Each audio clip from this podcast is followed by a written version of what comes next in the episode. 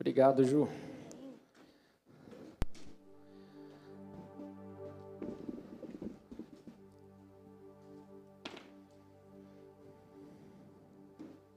Tudo comportadinho, né? Quem vê até pensa, né? Olha lá. é barato. O que foi? Caiu. Caiu? Sério? Foi brincar com a Helena e caiu? Oh, Jesus Cristo. Seja curada aí, irmã. Em nome de Jesus.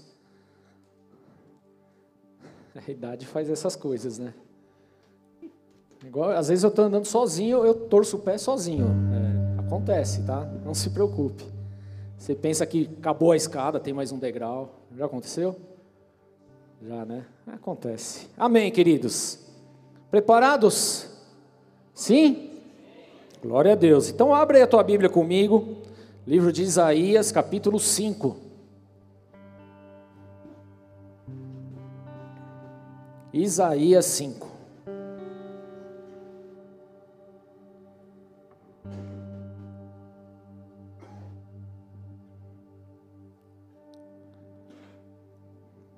Acharam?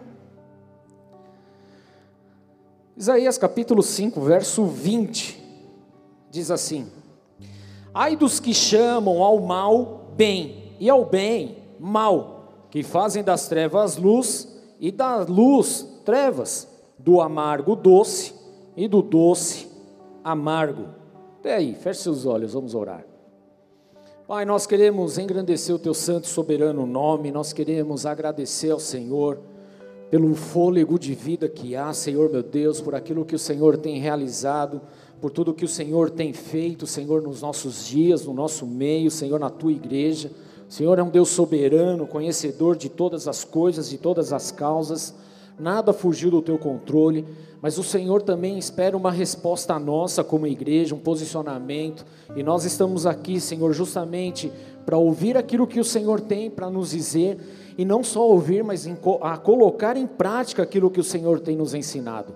Por isso, meu Deus, vem com o teu sopro, vem com a tua glória, concentra a tua glória neste lugar, Senhor. Abre o nosso entendimento, os nossos corações, quebra, Senhor, meu Deus, toda cadeia, toda algema, Senhor, toda manipulação das trevas, em nome de Jesus Cristo, que possamos ser impactados pela tua nuvem de glória aqui, Senhor, meu Deus. Nós pedimos a Sua presença, nós pedimos o Seu direcionamento, nós pedimos, Senhor, meu Deus, a tua unção, nós clamamos, Senhor, por Sua manifestação, não queremos nada do que é do homem, Senhor, nós queremos tão somente a tua presença em nossas vidas, por isso vem, Senhor, de uma forma surpreendente nessa noite, nos envolvendo em tua glória, Senhor, em nome de Jesus Cristo, tu és o nosso Deus e por isso consagramos esse tempo diante do teu altar, Senhor, em nome de Jesus Cristo, unge essa palavra, Senhor, e ministra os nossos corações de uma forma especial, Senhor, e à medida que essa palavra for sendo lançada, liberada, Senhor, que ela possa, Senhor, meu Deus, prosperar até onde ela chegar, meu Deus, em nome de Jesus Cristo.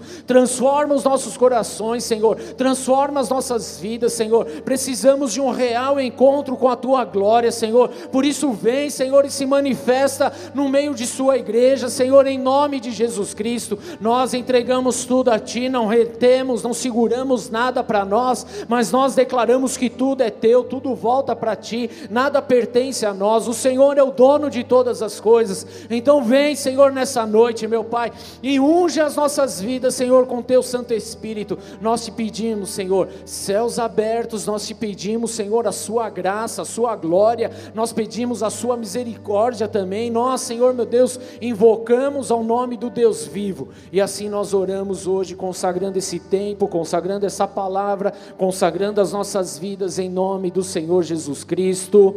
Amém. Glória a Deus.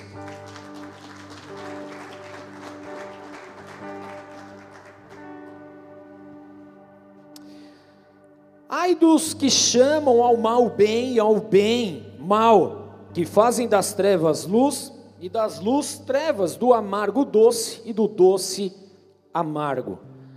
Queridos, antes de qualquer coisa, eu já quero deixar bem claro que eu não vou falar sobre política, amém? Porque a gente vê o nome saia de cima do muro e nós estamos vivendo num tempo de eleição e tudo mais. Eu não quero falar sobre isso, amém? O que eu quero, na verdade, é trazer aquilo que o Senhor tem ministrado aos nossos corações sobre o nosso posicionamento, aquilo que nós deveríamos ser como cristãos, amém? Não estou falando aqui ser simplesmente, ah, porque eu acho, eu penso, eu imagino isso ou aquilo, não, querido, mas daquilo que a palavra de Deus de fato nos orienta e nos ensina. O que nós temos vivido na atualidade é uma verdadeira corrupção moral, queridos, uma, uma verdadeira catástrofe moral. É algo que, de fato, traz tristeza ao coração. Porque o que nós vemos é justamente a inversão de valores acontecendo de uma forma escrachada, de uma forma ridícula até mesmo. Queridos, nós olhamos hoje para a humanidade em si, amém? E eu não falo isso apenas a nível do nosso cotidiano aqui ou do nosso país, mas na verdade, querido, a nível mundial, o que nós temos visto são valores se perdendo, são pessoas se corrompendo, são pessoas vivendo por si mesmo, pessoas que estão dispostos a tão somente fazer aquilo que dá na telha, aquilo que elas querem fazer. Não se importam se aquilo vai afetar alguma pessoa ou não, se vai ferir alguém ou não, se vai magoar alguém ou não. Pior, não estão nem aí se vai ofender a Deus ou não. Nós estamos vivendo nessa atualidade exatamente isso, uma corrupção moral gigantesca de todos os aspectos, de tudo que você possa imaginar, permeada em todas as esferas de nossas vidas. E se nós não tomarmos cuidado, querido, nós vamos justamente viver momentos complicados e difíceis em nossas vidas, sem que haja uma esperança para o amanhã. Amém, queridos? O Deus ele fala categoricamente: ai, ou seja, hum, daqueles que chamam o mal de bem, ou daqueles que fazem, chamam o, o bem de mal. O que, que o profeta Isaías estava trazendo da parte de Deus aqui? Justamente essa corrupção de valores, essa inversão de valores. Tudo isso que tem afetado os nossos dias, onde pessoas têm brigado, onde pessoas têm se desrespeitado, onde pessoas têm se magoado, justamente por defender uma, um viés, seja ele religioso, político, profissional. As pessoas não estão preocupadas com as outras pessoas, mas querem somente satisfazer a sua vontade. Querido, isso é corrupção. Isso é justamente aquilo que Isaías está falando. Coitado daqueles que chamam ao mal bem e o bem o mal, que faz das trevas luz e das luz trevas, do amargo doce e do doce amargo. Querido, a palavra de Deus fala que da mesma fonte não pode sair, não pode jorrar água amarga e doce. Não pode. É incompatível. Não tem como. E nós cristãos também. Não há como na nossa vida, num determinado momento, nós estamos jorrando água doce, mas de repente a gente passa a jorrar água amarga. Não, não dá. Não dá. Por isso nós precisamos sair de cima do muro. Nós precisamos ter um posicionamento espiritual em nossos dias. Um posicionamento que vai fazer com que eu viva a palavra de Deus. Amém? Vira para o teu irmão e fala: é viver a palavra de Deus. Nós estamos aqui para isso. Eu não estou aqui para te convencer a respeito de A ou B. Na verdade, querido, que o Espírito Santo te, te convença a respeito da, do pecado, da justiça e do juízo, porque é Ele que faz esse papel.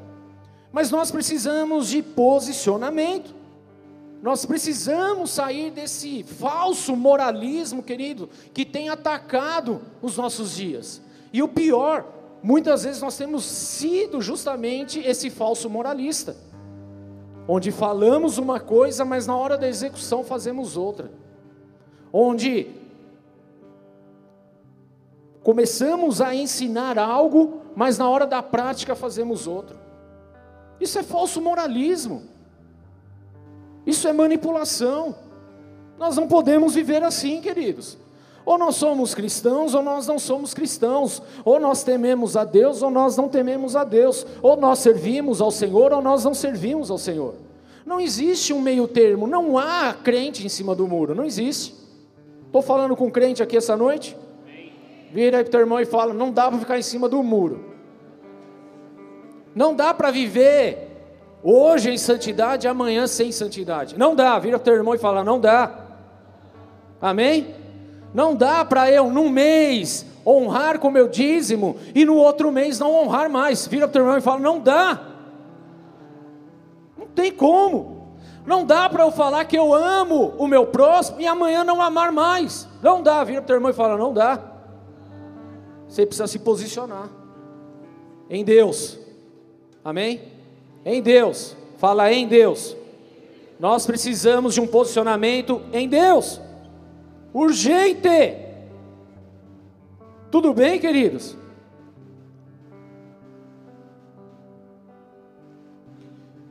Cara, é inacreditável como as pessoas estão sem noção nenhuma. Como as pessoas estão sem verdade. Como as pessoas não estão se importando com as outras. Ninguém está nem aí. Tudo bem isso acontecer lá fora no mundo, mas dentro da igreja não. Porque nós somos diferentes, queridos. Nós temos o conhecimento da palavra e da verdade. Nós não podemos faltar com respeito. Não podemos.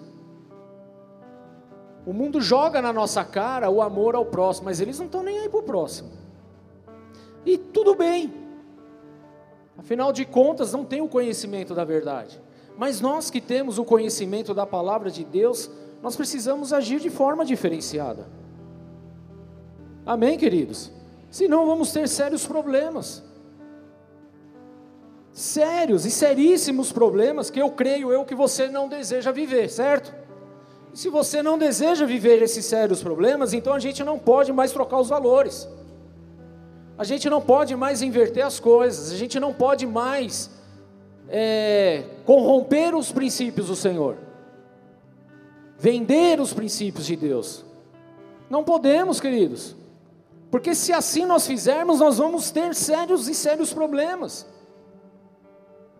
Nós estamos vivendo exatamente numa época onde falta justamente pessoas que se posicionam, que é sim ou não, de pessoas que é santa ou não de pessoas que temem a Deus ou não. Precisamos disso. Então hoje é o dia que o Senhor separou para isso, para a gente sair de cima do muro. Amém? Pergunta para o seu irmão: você é crente mesmo?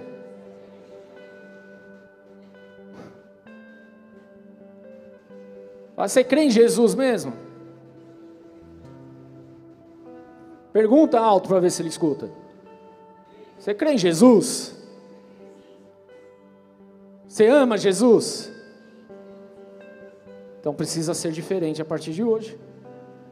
Amém? Precisamos nos posicionar. Eu não estou falando isso no viés político, fique claro, mas na nossa vida, os valores da nossa vida, daquilo que nós aprendemos da palavra de Deus. Nós vemos na palavra de Deus um povo que não viveu os princípios do Senhor. E eu quero hoje enfatizar um pouco a respeito disso. Lá em Jonas, capítulo 1.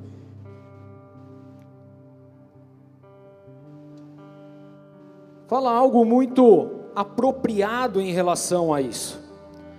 Algo que realmente precisa tocar no nosso coração hoje. Jonas 1, 2, falam isso, fala isso. Um, vai. A palavra do Senhor que veio a Joel, filho de Petuel. Não, estou em Joel. Não, é Jonas, querido. Vai para Jonas, tudo bem? Deixa eu ir lá. Aqui, ó, Jonas. Capítulo 1, verso 1. A palavra do Senhor vem a Jonas. Agora está certo, né? Venho a Jonas, filho de Amitai, com esta ordem: Vá depressa, fala, vai depressa a grande cidade de Nínive e pregue contra ela. Fala, pregue contra ela. Ai, ai, ai. Porque a sua maldade subiu até a minha presença. Querido, nós estamos olhando a palavra de Deus, onde o Senhor, ele levanta um profeta e ele dá uma ordem direta para ele. Vai depressa até um determinado local e pregue contra ela. Olha só como é pesado isso. Porque a palavra veio justamente para que Jonas fosse para lá e pregar algo que seria contrário àquilo que aquela cidade está vivendo.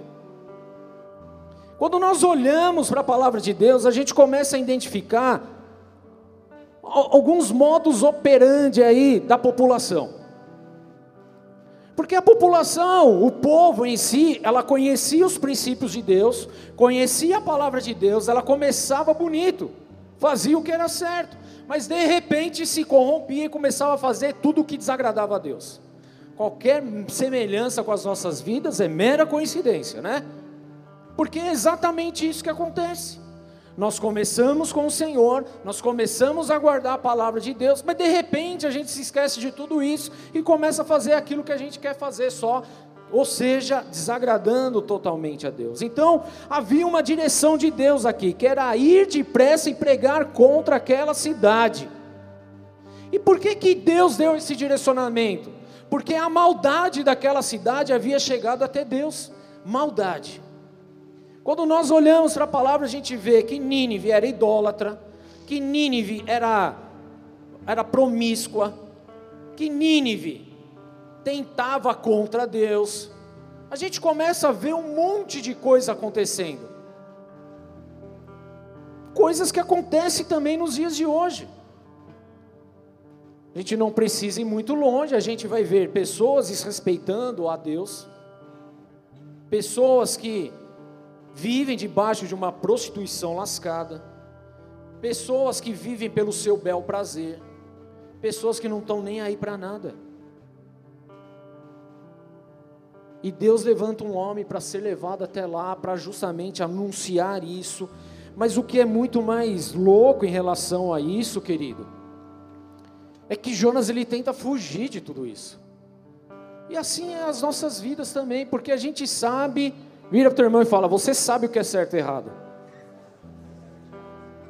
Mas a gente foge. É muito mais fácil a gente fugir do que a gente combater. É muito mais fácil a gente abrir mão do que a gente se dobrar. É muito mais fácil a gente se esquivar do que falar. É muito mais fácil.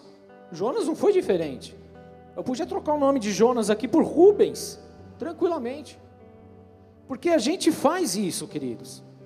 E a cidade também, o local em si também vive na maldade. Quantas vezes nós vimos as pessoas praticando maldade e a gente se cala, e a gente não faz nada, e a gente fica de segunda, porque nós não nos posicionamos.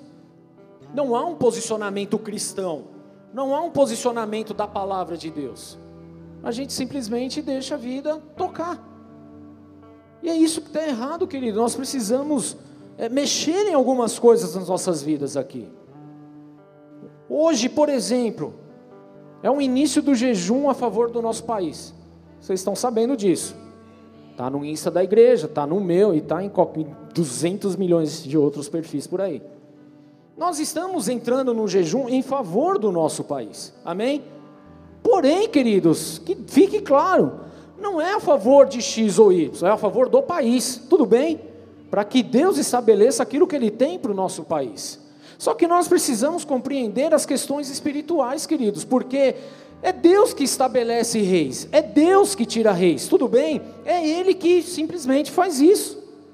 Então ele pode levantar um rei para julgar o país, como ele pode levantar um outro rei para trazer um período de bonança ao país. Isso faz parte, queridos. Então nós precisamos entender o que é de fato estar rendido a Deus. O que é sair de cima do muro? A questão é que nós hoje como cristãos nós preferimos ficar em cima do muro do que simplesmente se derramar na presença do Senhor e buscar da parte de Deus aquilo que precisa ser feito de buscar da parte de Deus um direcionamento para que então os céus se movam e as coisas aconteçam. Sabia, queridos, que muitas coisas que estão emperradas na nossa vida, que estão estagnadas na nossa vida, ou que estão derrubadas em nossa vida, só está dessa forma porque a gente não se posicionou. Porque nós não nos levantamos para orar, para clamar, para jejuar, para colocar a palavra em, em prática. Enquanto nós ficarmos em cima do muro, querido, nós vamos ficar à deriva daquilo que o mundo está vivendo. E é isso que precisa romper em nome de Jesus, amém, queridos? O que vemos aqui é justamente uma sentença lançada sobre Nínive, fala sentença. Olha, Deus ele não falou para jo, Jonas, Jonas, vai até Nínive e declara o meu amor incondicional a eles. Ele falou para Jonas ir lá e pregar contra Nínive. Assim como aconteceu em Sodoma e Gomorra, querido. Quando você olha para a palavra de Deus, o que, que aconteceu com essas cidades? Foram destruídas, acabadas. Por quê? Por conta da maldade do homem. É a mesma coisa. Quando nós olhamos lá para a época de Noé, o que, que aconteceu, querido? Aquele povo também foi destruído. Por conta do quê? Da maldade que havia no homem. Juízo de Deus, querido. O que está acontecendo é justamente isso. Jonas vai lá e fale contra aquela cidade, porque a maldade chegou até mim e a gente vai entrar com juízo agora. É isso que vai acontecer. Anuncia. E é exatamente isso que Deus fala. Uma sentença lançada por causa da conduta do governo em Nínive e do povo. Olha como é. Perigoso isso, querido. O fato de você não se posicionar em Deus, o que pode acarretar? Se engana quem pensa que isso não acontece nos dias atuais. Acontece, queridos. Acontece. Nós estamos a poucos dias do final do Shemitah. Lembra que eu falei com vocês aqui a respeito disso? E o final do, do, do Shemitah é um ciclo de sete anos, onde Deus vem o quê? julgar a terra. Prestação de contas. Nós estamos bem nesse, nesse período. Amém? Nós estamos vivendo isso. É essa prestação de contas. Mas a gente acha que não. A gente acha que isso é balela, a gente acha que isso não acontece, que isso nunca vai chegar às nossas vidas, que Deus ele é amor, ele é isso, ele é aquilo, de fato ele é tudo isso, querido mas Ele também é um Deus de justiça, é um Deus justo, é um Deus que está olhando todas as coisas, que Ele está vendo, assim como subiu a maldade no coração do homem, chegou a Deus, Ele também ele está olhando para o que está acontecendo na nossa vida. Agora a questão aqui é, querido, será que de fato nós queremos viver o juízo de Deus ou a graça de Deus? O que, que você prefere? A graça de Deus, é óbvio, né? Nós queremos mas o juízo também existe. E vem de formas variadas, de formas que nós, de fato, muitas vezes nem entendemos. É nessa prestação de contas, queridos, que nós somos aprovados ou reprovados. Lembra que o Shemitah é um sobe, outro desce? Um é aprovado e outro é reprovado? É exatamente esse período, é isso que nós estamos vivendo, querido. Agora aqui, a conduta em Nínive era de reprovação diante do Senhor. Agora, queridos, se lá em Nínive a conduta era de reprovação e o Senhor mandou pregar contra ela, por que, que a gente acha que hoje seria diferente? Ou nós praticamos a palavra de Deus e somos aprovados, amém? Ou nós continuamos em cima do muro e vamos ser reprovados. Agora, a partir do momento em que estamos em cima do muro e somos reprovados, você não pode simplesmente achar que a justiça não vai vir, ela vai vir. Ela vai acontecer. Mais cedo ou mais tarde, querido, o acerto de contas vem, a fatura do cartão bate. Você achando isso bonito ou não. E Deus levantou Jonas justamente para isso. Eu não vou entrar aqui nos pormenores do que Jonas fez, para onde ele foi ou deixou de ir, mas na verdade é entender, querido, que Deus ele, ele traz juízo. Agora, se eu falasse para vocês aqui hoje, olha, o negócio é o seguinte: Deus mandou eu vir aqui e pregar contra vocês, porque a maldade de vocês subiu ao coração de Deus e já era. Aí é lascar tudo, né? Porque Deus é só amor, né? Pois é, queridos, mas o julgamento começa aqui na casa de Deus, os conhecedores. A quem muito é dado, muito será cobrado. Vocês estão comigo? Vocês conhecem, vocês sabem disso. Então vamos a essa mensagem, queridos, lá no capítulo 3. A palavra, verso 1, a palavra do Senhor veio a Jonas pela segunda vez, fala segunda vez. Ela já veio uma que era o quê? Ir depressa e pregar contra a cidade. Amém?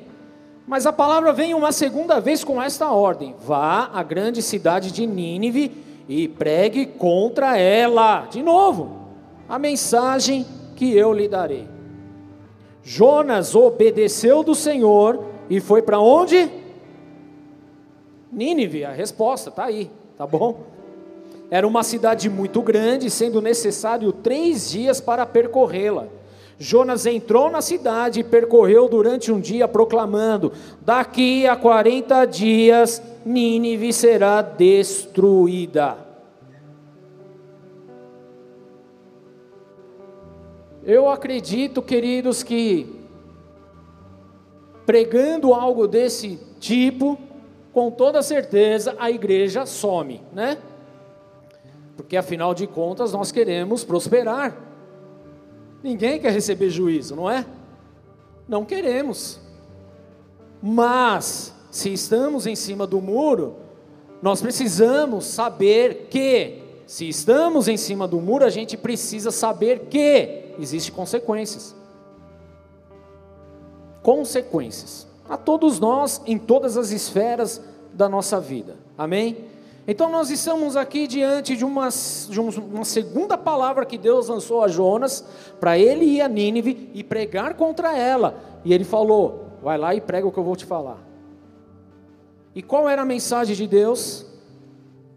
Daqui a 40 dias, Nínive será destruída. Eu fico imaginando aquele povo parando, ouvindo Jonas e lembrando de Noé, lembrando de Sodoma lembrando de Gomorra, lembrando de Jericó, das muralhas, lembrando de tantas coisas. Eu fico imaginando exatamente essa cena, o povo ouvindo isso, falando: Meu, a casa caiu, a casa caiu. Agora vamos lá, igreja. Se você soubesse que você só tem 40 dias de vida, qual seria a sua atitude. O que você faria com 40 dias de vida? O que você iria fazer? Deus chegou e falou: Ó, oh, você só tem 40 dias de vida. Qual seria o seu posicionamento? O que, que você iria fazer nesses 40 dias? Vamos lá. Talvez você pense, ah, vou fazer a viagem da vida que eu nunca fiz. Só tem 40 dias. Vamos aproveitar a vida. Pô, só tenho 40 dias, meu, eu vou usar o limite inteiro do meu cartão, coisa que eu nunca fiz na vida. Ou fez e se arrependeu. Mas agora, se só tem 40 dias, não vai ver nenhum boleto chegar, né? Ou talvez você, sei lá, vou, vou curtir a vida. Só tenho 40 dias, vou fazer tudo que eu não fiz em, em, em 40 anos, eu vou fazer em 40 dias. Tudo que eu não fiz na minha vida inteira eu vou fazer nesses dias. Eu vou aloprar total, vou trocar de carro, vou viajar, vou fazer compras, vou comer nos melhores restaurantes, vou fazer, vou arrebentar. Talvez seja essa o nosso posicionamento, queridos. Talvez a gente tenha pensado em muitas coisas. Vou dar a bicuda no meu trampo. Não quero mais ouvir a voz daquele chefe só tenho 40 dias. TCC, faculdade, nem me viu. Você deleta. Sei lá o que você ia fazer. Com 40 dias de vida só, querido. E é justamente aqui que mora o perigo. Porque tudo isso, por mais lícito que seja, tudo isso nada mais é do que atitudes carnais. Vira para o teu irmão e fala: Isso é carnal. Amém? É carnal. E talvez diante das circunstâncias da nossa vida, das dificuldades da nossa vida, nós temos tomado muito posicionamento carnal, da nossa vaidade, da nossa humanidade, ao invés de ter um posicionamento da parte de Deus. O perigo está justamente aqui, querido. Nós vivemos numa, numa época onde a gente dá muito vazão para aquilo que é prazeroso para nós. Mas a mensagem vem: ó, Nínive será destruída em 40 dias. Ô Fulano, você só tem 40 dias de vida, e aí, como que vai ser? Ah, vou fazer tudo que eu nunca fiz. E é justamente essa questão, querido, porque nós estamos presos nas questões carnais nas questões materiais. Mas deixa eu te falar uma coisa, querido, é isso que precisa mudar. O nosso posicionamento não pode ser mais carnal, nós precisamos ter um posicionamento espiritual. Estão comigo? Estão ou não? Estou falando difícil? Não, né? Agora olha só o que diz lá em 2 Coríntios, capítulo 10, verso 4 diz assim: as armas com as quais lutamos não são humanas ou carnais em algumas versões aí, tá? Ao contrário, são poderosas em Deus para destruir fortalezas. Queridos, a questão é que hoje nós paramos para lutar as nossas lutas e as questões que nós estamos envolvidos de uma forma muito natural, de uma forma muito carnal, de uma forma muito humana. E querido, vamos ser sinceros, isso o mundo já faz. A questão é quando nós, homens e mulheres de Deus, que conhecemos a Jesus, que somos cheios do Espírito Santo, começamos a agir da mesma maneira. É aí é que está o perigo, porque Deus não nos chamou para lutar com armas carnais, mas com armas celestiais, com armas espirituais. Então houve uma sentença aqui sobre Nínive, houve uma situação aqui. Querido, e se talvez acontecesse essa sentença sobre nossas vidas? Eu nem vou falar de sentenças, mas talvez uma dificuldade que estejamos passando na nossa vida, seja ela financeira, seja ela emocional, seja ela física, seja uma doença na família, seja lá o que for, nós nos preocupamos em agir com todas as armas que nós temos à nossa disposição carnal, mas nós não buscamos em Deus a restauração. Aqui está a questão do crente século 21. Porque nós estamos olhando só para as questões naturais, ao invés de buscarmos de uma forma mais profunda e espiritual, querido. Nós estamos vivendo no meio de uma corrupção moral gigantesca na humanidade. Mas aí o que, que a gente faz? Nós buscamos questões naturais, carnais. Querido, vamos continuar corrompidos moralmente. Vamos continuar trocando o certo pelo duvidoso. Vamos começar a trocar o que é doce por amargo e achar que está tudo certo. Não, querido, o que nós precisamos são de armas espirituais. As armas com as quais lutamos não são humanas, ao contrário, são poderosas em Deus para destruir fortalezas destruirmos argumentos e toda pretensão que se levanta contra o conhecimento de Deus e levamos cativo todo o pensamento para torná-los obedientes a Cristo. Então, qual é o meu posicionamento hoje, querido? Continuar fazer o que a gente já faz de uma forma carnal? Não, querido.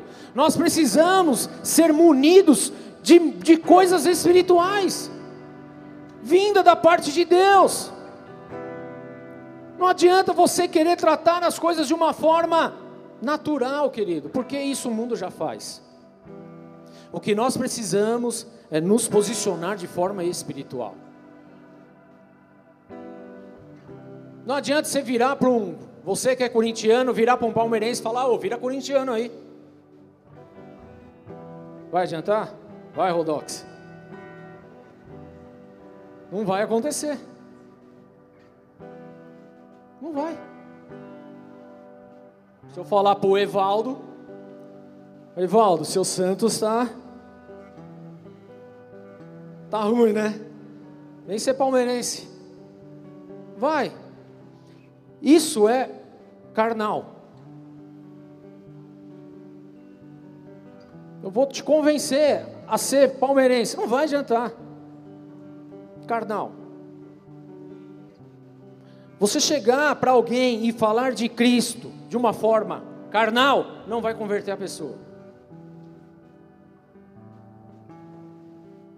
Você sair para evangelizar ou fazer qualquer outra coisa, até em nome de Deus, tudo bem, mas fazer de uma forma natural não vai produzir nada. O que nós precisamos? Do Espírito Santo de Deus. O que nós precisamos como igreja? Um posicionamento espiritual. O que nós precisamos como igreja, queridos? Posicionamento espiritual. A nossa, a nossa arma não é uma arma humana, mas ela é celestial. Então nós precisamos buscar em Deus essas armas, essa munição, essas ferramentas, para que então a gente possa fazer alguma coisa, querido. Pastor, meu marido não se converte, não adianta, ele não quer saber de igreja. É claro que não, querida. Por quê? Porque você chega em casa, você grita do mesmo jeito. Você chega em casa, a casa está bagunçada do mesmo tudo natural. Para que, que ele vai vir para a igreja? Você ora pelo teu marido? Não. Jejuou pelo teu marido? Também não. Claro, não vai. Como é que se quebra fortalezas, querido? Está aqui, ó. Ao contrário, são poderosas em Deus. Armas em Deus, armas espirituais. Essas são poderosas para destruir fortalezas. Então, se você que é cristão, tem cristão aí? Tem, tem crente aí? Tem. Glória a Deus. Mas se você é cristão, bate no peito falando: "Ah, minha vida é de Jesus". Mas você não busca ferramentas espirituais, você já naufragou, querido. Não adianta a gente bater no peito e falar que a gente é de Deus, que nós somos de Cristo, e isso e aquilo, se a gente não busca armas espirituais. Efésios, o próprio apóstolo Paulo falou a respeito disso. Nós não lutamos contra carne e sangue, mas contra principados, potestades espirituais. É essa a luta. Por isso eu estou orando pelos corintianos. Destruir fortalezas, né? Entenda, querido, se, se a gente compreendesse esse segredo espiritual, a nossa vida seria totalmente diferente. Pergunta para o teu irmão: quer ter uma vida diferente? Para de ser carnal. Eita. E aí? Está dando muita vazão para a carne? Então o que nós precisamos são de armas espirituais e não terrenas. Repete comigo: nós precisamos de armamento espiritual e não terreno. Amém, queridos? É isso. E é isso que nós estamos buscando da parte de Deus. Pastor, por que, que você está orando? Por que, que você está jejuando? Para buscar aquilo que precisamos da parte de Deus. Senão a gente não vai conseguir quebrar fortalezas, senão a gente não vai conseguir romper com cadeias, senão a gente não vai romper com as mentiras, senão a gente vai continuar vivendo na corrupção moral. Se eu não buscar em Deus, eu continuo vivendo da mesma forma. Se eu não buscar armamento espiritual, ou querer viver só das coisas que eu acho, penso, imagino, querido, nós vamos continuar amarrados e presos às mesmas sentenças. E é isso que você quer para a sua vida? Querido, se você deseja romper, se você deseja viver o sobrenatural, se você quer viver os planos de Deus, se você quer ver manifestar o Espírito de Deus sobre a sua vida, você não pode agir de forma natural mais. Não dá, é incompatível. Nós precisamos buscar de forma espiritual. Tudo bem, queridos? É espiritual. Nós precisamos ser mais espirituais do que carnais, mas a nossa geração é mais carnal do que espiritual.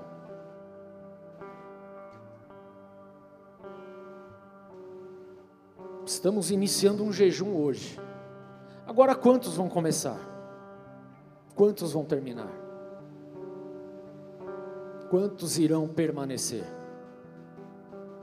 Precisamos aprender com a palavra de Deus mas não só aprender com a palavra de Deus, precisamos praticar a palavra de Deus. Fala para o teu irmão. E aí, bora praticar a palavra? Hum? Sim ou não? Não tem o talvez. Ou é ou não é. Saia de cima do muro. Amém. Grita aí pro teu irmão: sai do muro. Pelo amor de Deus. É tempo da igreja se posicionar. Como cristão, precisamos nos posicionar conforme a palavra de Deus. Não é conforme o teu partido, não é conforme o teu time, não é conforme o teu bairro, não é conforme o teu chefe, mas conforme a palavra de Deus. É isso que nós precisamos. O mundo ele está corrompido. Então não espere uma solução nele. Ele não tem a solução. A solução está em Jesus. A solução está no Senhor. A solução está no Criador, não está no mundo. O mundo por si só cada vez mais tem cavado um abismo. Por si só, tem destruído pessoas, tem matado vidas, tem arrancado vidas. O mundo por si só tem colocado de escanteio, tem anulado as pessoas. Nós não podemos entrar nisso, querido. O que nós precisamos é justamente viver a palavra de Deus. Então não espere a solução no mundo, nos homens aí fora. Espere em Deus, busque no Senhor. É isso que nós precisamos fazer. Então não lute mais com armas carnais. Carnais, queridos. Não lute mais mas lute com armas espirituais. Não se renda mais à sua carne, mas se renda por completo a Jesus Cristo. Amém. Querido, não fique em cima do muro pela causa do Evangelho, pela causa de Jesus. Seja aquilo que a palavra de Deus falou para você ser. Precisamos disso urgentemente. Se a gente entendesse essa verdade espiritual, nossas vidas seriam muito diferentes, queridos, porque nós estaríamos cada vez mais buscando, cada vez mais jejuando, cada vez mais clamando, cada vez mais orando, cada vez mais praticando a palavra de Deus. Precisamos sair dessa zona que nós estamos, essa zona de, de conforto, entre aspas. Eu não vou te perguntar, mas Quer dizer, eu vou perguntar, mas você não precisa responder. Quando foi a última vez que você fez um jejum? Quando foi a última vez que você orou? Quando foi a última vez que você leu a palavra? Você mergulhou, meditou nela? Responde aí para você, querido. Responde com, com, com delicadeza. Talvez você se surpreenda que nós somos muito mais carnais do que espirituais. Queremos ver o mover de Deus, mas nós não queremos buscar a Deus. Queremos ter a solução imediata para as nossas vidas, mas nós não queremos nos render ao Senhor. Estamos tão preocupados com as questões materiais, com o nosso bem-estar, queridos, que nós temos deixado de lado o mais precioso de tudo, que é o espiritual. A nossa preocupação hoje é com o bem-estar. Sim ou não? Queremos o bem-estar. Queremos ter tudo de bom e do melhor. Queremos. Eu não estou falando que é errado isso não, tá? Não, não é isso. Mas nós não temos o mesmo, a mesma vontade, o mesmo vigor, o mesmo empenho com Deus. Consegue entender isso? Acordamos cedo para ir trabalhar. Vamos dormir tarde, mas nós não temos uma hora com Deus. Damos o nosso melhor no nosso trabalho, para que a gente seja promovido, a gente ganhe mais, e a gente possa usufruir de mais coisas, mas nós não dedicamos nada ao Senhor. Nós somos muito mais carnais do que espirituais. E é por isso que a gente tem vivido coisas tão loucas, tão insanas em nossas vidas. E é por isso que às vezes a gente fica até mesmo sem resposta, querido. Porque nós temos dado vazão para a carne, vazão para a alma, vazão para o material, mas nós não damos para o espiritual. E se a gente entendesse essa verdade espiritual, igreja, nós estaríamos num outro nível com toda certeza num nível muito mais profundo. nós estaríamos andando nas ruas, querido, ouvindo a voz de Deus e parando e ministrando vidas. Nós seríamos os primeiros a chegar numa igreja para orar, para clamar, para buscar a Deus. Com toda certeza nós faríamos muitas coisas diferentes. Mas como nós estamos só preocupados com as coisas materiais, com o nosso bem-estar, então as coisas espirituais nós colocamos de lado. Exercemos o nosso trabalho natural com excelência. E tem que exercer mesmo. Mas quando nós falamos de questões espirituais, nós não temos excelência. Não temos. Quantas coisas erradas aí que precisam de conserto. Quantas coisas, queridos. Quantas coisas. Aí vai ter a vigília. Mas quantos conseguem dedicar uma noite ao Senhor? Vem. Que horas começa? Dez horas. Dez e meia está indo embora. Onze e meia estourando. E você não, não consegue ofertar nem o teu sono para Jesus. Não estou nem falando de dinheiro não, viu? Que aí o negócio fica mais feio. Mas nem o teu sono. Mas o engraçado, querido, é que quando nós éramos lá da vida maluca, doida, louca, destrambelhada, a gente virava todas as noites. Não é? Mas para Deus, olha só como há uma inversão de valores ai daqueles que chamam o mal de bem e o bem de mal. É o que nós fazemos em nossas atitudes, queridos. Porque para Deus pode ser de qualquer forma, Deus aceita. Será? Olha para a história de Caim e Abel um pouquinho que você vai entender. E talvez muitas coisas não tenham chegado como deveria chegar na presença de Deus, porque nós não estamos fazendo com excelência, com zelo, com amor, com temor e tremor. E nós precisamos colocar isso em prática hoje. Sabe, queridos, a igreja em si, a igreja somos nós aqui, tudo bem? Não estou falando de uma denominação, uma placa, estou falando de nós. Nós, como igreja, temos caído no descrédito tem lugar que você fala, ah, eu sou cristão, meu cara não quer nem fechar negócio com você. Você é um picareta sem vergonha. Você começa a trabalhar, fura todos os horários, fala que vai entregar, não entrega. Fala que vai fazer, não faz. Picaretagem. E a igreja tem caído nesse descrédito. Nós temos caído nesse descrédito. Que a gente não dá a mínima. A gente está nem aí com a hora do Brasil, está nem aí. E nós temos caído nesse descrédito. Porque afinal de contas, a gente tem que viver a nossa vida do jeito que a gente quer. Será mesmo, queridos? Nós precisamos alinhar a nossa vida com a palavra de Deus. É chegado a hora de ter um posicionamento. Amém. Você precisa se posicionar como cristão, querido. Como um homem, uma mulher de Deus. Como alguém que busca a presença do Senhor. Nós olhamos lá para Salmo capítulo 1, querido, o que, que nós vemos ali? Põe aí na, na tela, para o pessoal ler e decorar. Salmo capítulo 1. Você conhece? Se você vem no NV, você conhece.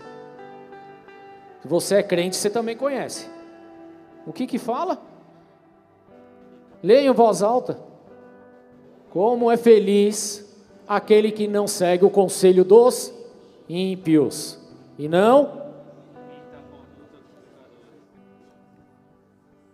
Quem mais? Nem se assenta na roda dos antes, versículo 2. Sua satisfação está na lei do Senhor e nessa lei medita dia e noite. Mas o que, que nós fazemos?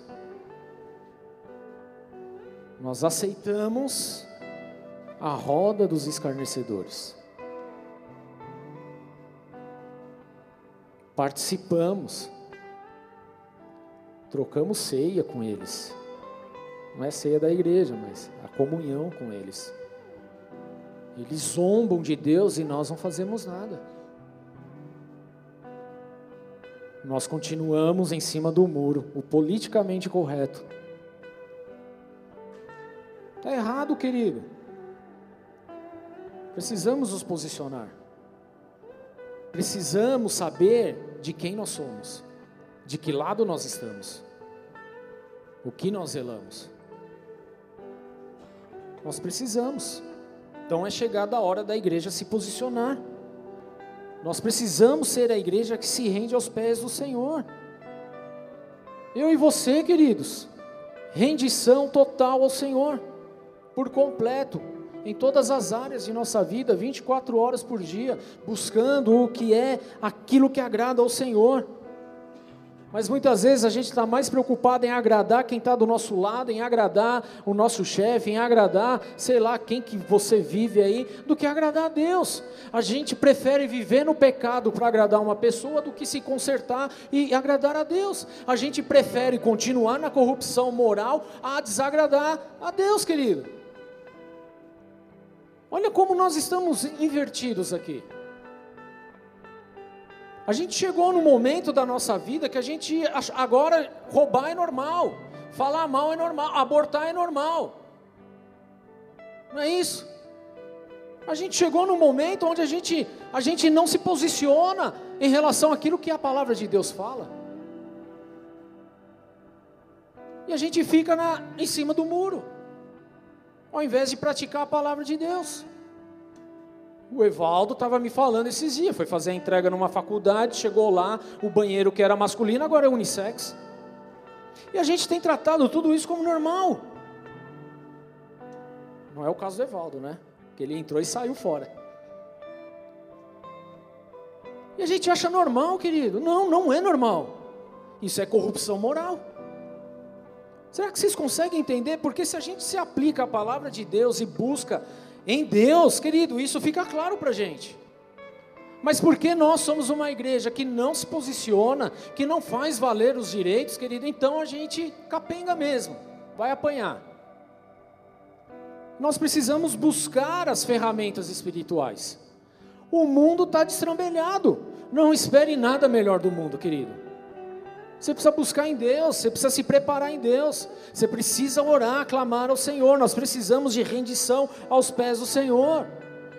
É isso que nós precisamos como igreja, queridos. Porque se a gente não se levanta de uma forma espiritual, o mundo que jaz o maligno vai continuar ganhando espaço, vai continuar avançando, vai continuar mandando.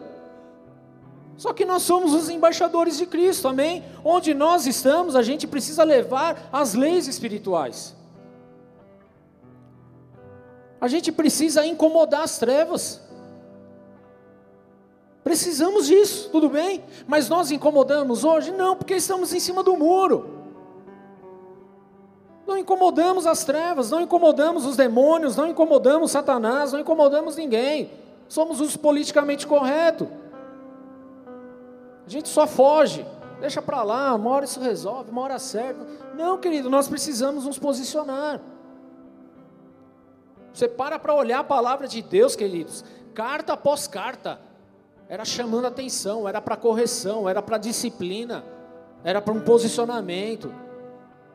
Não se esmorece, não se corrompa, não isso, não aquilo, se posiciona. É isso que acontece nas cartas. Mas hoje, quando a gente fala de se posicionar, pronto, aí já não vou mais nessa igreja. Para de ser tanga frouxa. Você precisa se posicionar, porque se você não se posicionar, o mundo vai se posicionar e vai engolir você. Postei ontem uma frase de Martin Luther King. O problema não está no grito dos, dos maus, mas no silêncio dos bons. Porque na verdade, querido, o mundo grita mesmo, fala uma par. Você posta qualquer coisa, sempre vem um, um, um, um desabençoado para falar besteira. Mas os filhos da luz não falam nada. Não se posiciona. É o que tem acontecido hoje, querido. Nos nossos dias. Enquanto você é politicamente correto, está em cima do muro, querido, na moral, está sendo tanga frouxa. Nossa, pastor, não é pecado falar isso no púlpito, não?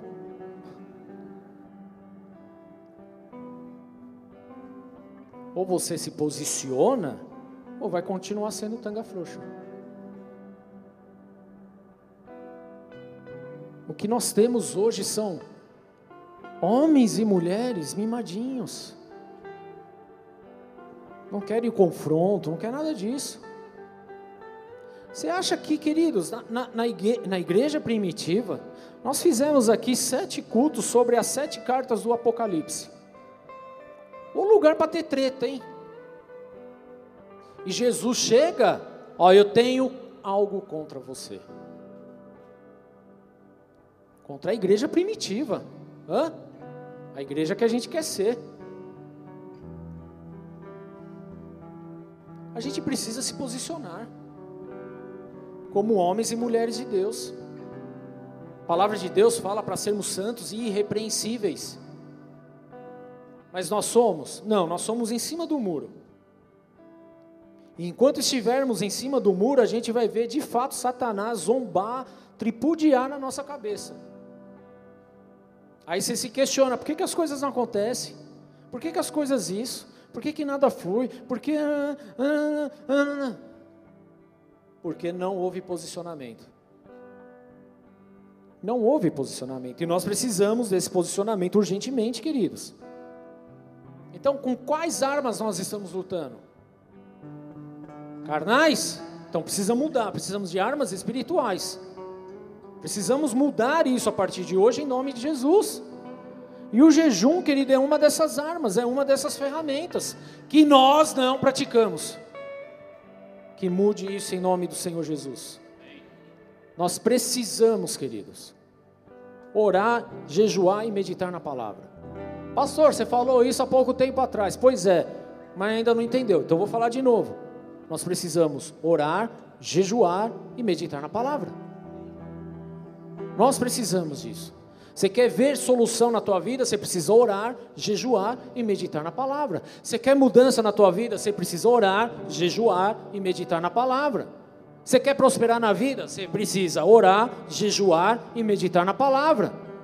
Você quer ver a tua família restaurada, querido? Você precisa orar, jejuar e meditar na palavra. Você quer ver um mundo, um mundo, não digo um mundo, mas um país melhor, uma nação melhor, um bairro melhor, uma rua melhor? Você precisa orar, você precisa jejuar, você precisa meditar na palavra. Amém, queridos? Tudo bem? Você quer romper? Quer viver o sobrenatural? Então ore, jejue e medite na palavra. Você quer dar menos vazão para a tua carne? Ore, jejue e medite na palavra. Como é que a gente combate a carne? De forma espiritual, querido. Não é alimentando a carne, mas alimentando o espírito. Então você precisa orar, jejuar e meditar na palavra. Mas enquanto nós deixamos tudo isso de lado, a gente alimenta a nossa carne e aí nós somos impelidos, impulsionados a tomar decisões carnais, humanas, terrenas. E é isso que precisa mudar. Nós precisamos dessa mudança urgentemente, igreja. Amém? Precisamos urgentemente dessa mudança. A igreja não pode ser mais uma igreja que vive segundo o padrão humano, o molde humano. Não, querido, pelo amor de Deus, não. O que nós precisamos é estar alinhado com a palavra de Deus. Jonas vai depressa para Nínive e prega contra ela. Daqui a 40 dias, Nínive será destruída.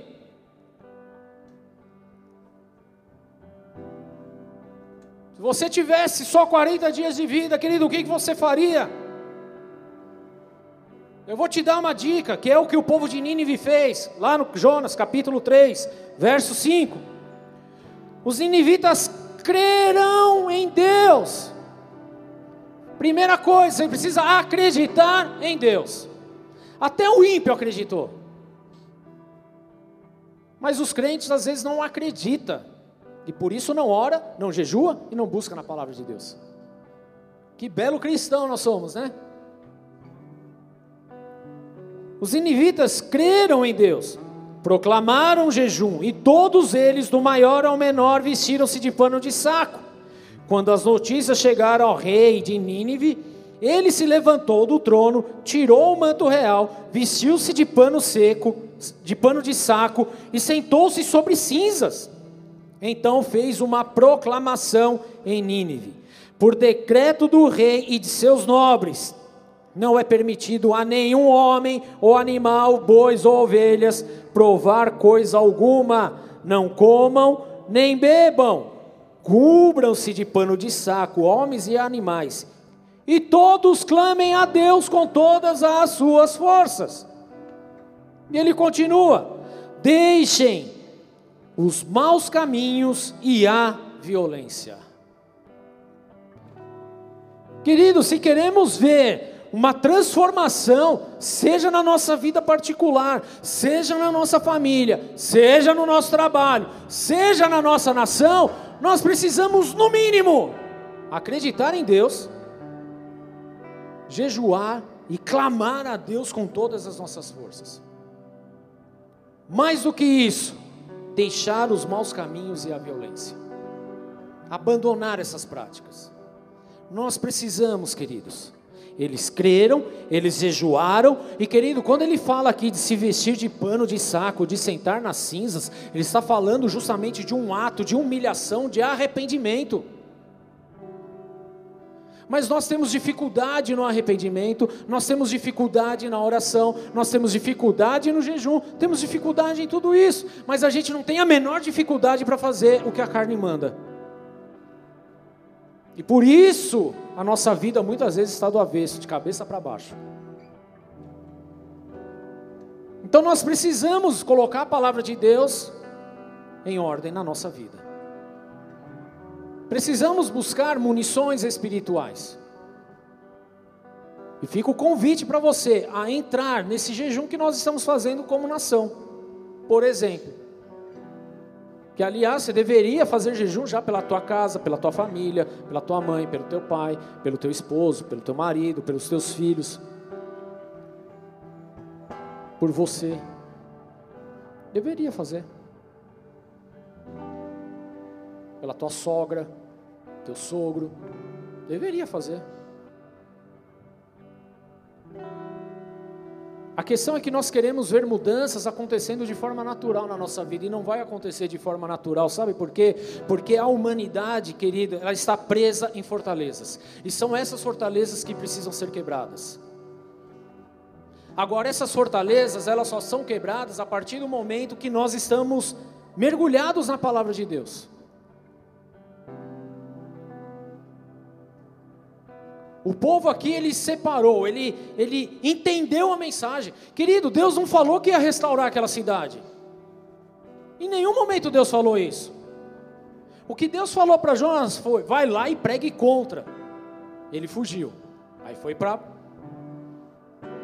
a baleia lá, o grande peixe. Aí foi cuspido depois. Aí ele recebeu a palavra do Senhor uma segunda vez: vai lá e pregue contra aquela cidade. Pregue a minha mensagem. E qual era a mensagem? Vocês serão destruídos em 40 dias. Já havia um decreto da parte de Deus, querido, para que acontecesse ali. Aquele povo seria destruído. Por que, que eles seriam destruídos? Justamente por fazer coisas más e pela violência, pelo pecado. Mas ao ouvir aquilo, querido, olha que Jonas precisava de três dias para percorrer a cidade. Mas no, no, primeiro dia ele já saiu anunciando para o maior número de pessoas que, ó, Nínive, 40 dias, vocês estão na roça, vai destruir, vai cair tudo, já era. 40 dias, esse lugar será destruído. O pessoal conhecia Jonas, sabia que ele era profeta. Aí galera, 40 dias vai ser destruído esse lugar, hein? O povo continuou fazendo o que era carnal? Não, o povo se posicionou. Querido, e aqui está o segredo espiritual que nós precisamos trazer para as nossas vidas. Não é simplesmente ver, ah, um navio naufragando, vai afundar mesmo, sabe? Olha aí, ó, não tem mais o que ser feito. Não, querido, há o que ser feito. Crer em Deus, jejuar, se arrepender, clamar a Deus com todas as suas forças. Tem solução, tem saída, mas precisa de um posicionamento. Precisamos urgentemente, queridos, viver os princípios do Senhor em nossas vidas. Se nós queremos uma família legal, um emprego legal, as coisas ajustadas, um país bacana, a gente precisa aprender hoje, agora, nesse momento, a buscar de forma espiritual. Se a gente não ora, se a gente não jejua, se a gente não medita na palavra de Deus, querido, não espere melhorias, não espere. Porque não vai acontecer. 40 dias passa rapidinho. Só que se você se posicionar crendo, jejuando, se arrependendo, clamando ao Senhor, ah, querido, as coisas podem mudar e vão mudar em nome de Jesus. Deixe os maus caminhos e a, violência. Talvez Deus se arrependa e abandone a sua ira e não sejamos destruídos. Verso 10: Tendo em vista que eles fizeram e como abandonar os seus maus caminhos, Deus se arrependeu e não os destruiu como tinha falado. Pronto, queridos. Vira para o teu irmão e fala: tem solução. Você só precisa fazer o que é certo jejuar, orar, se arrepender. O que, que a igreja precisa fazer hoje? Jejuar, orar e se arrepender. O que, que eu tenho que fazer? Jejuar, orar, se arrepender. O que, que você tem que fazer? Fala alto, não ouvi. É o princípio, querido a destruição daquela cidade era certa. Deus já havia falado. Mas por que, que Deus mudou? Por que, que Deus não destruiu?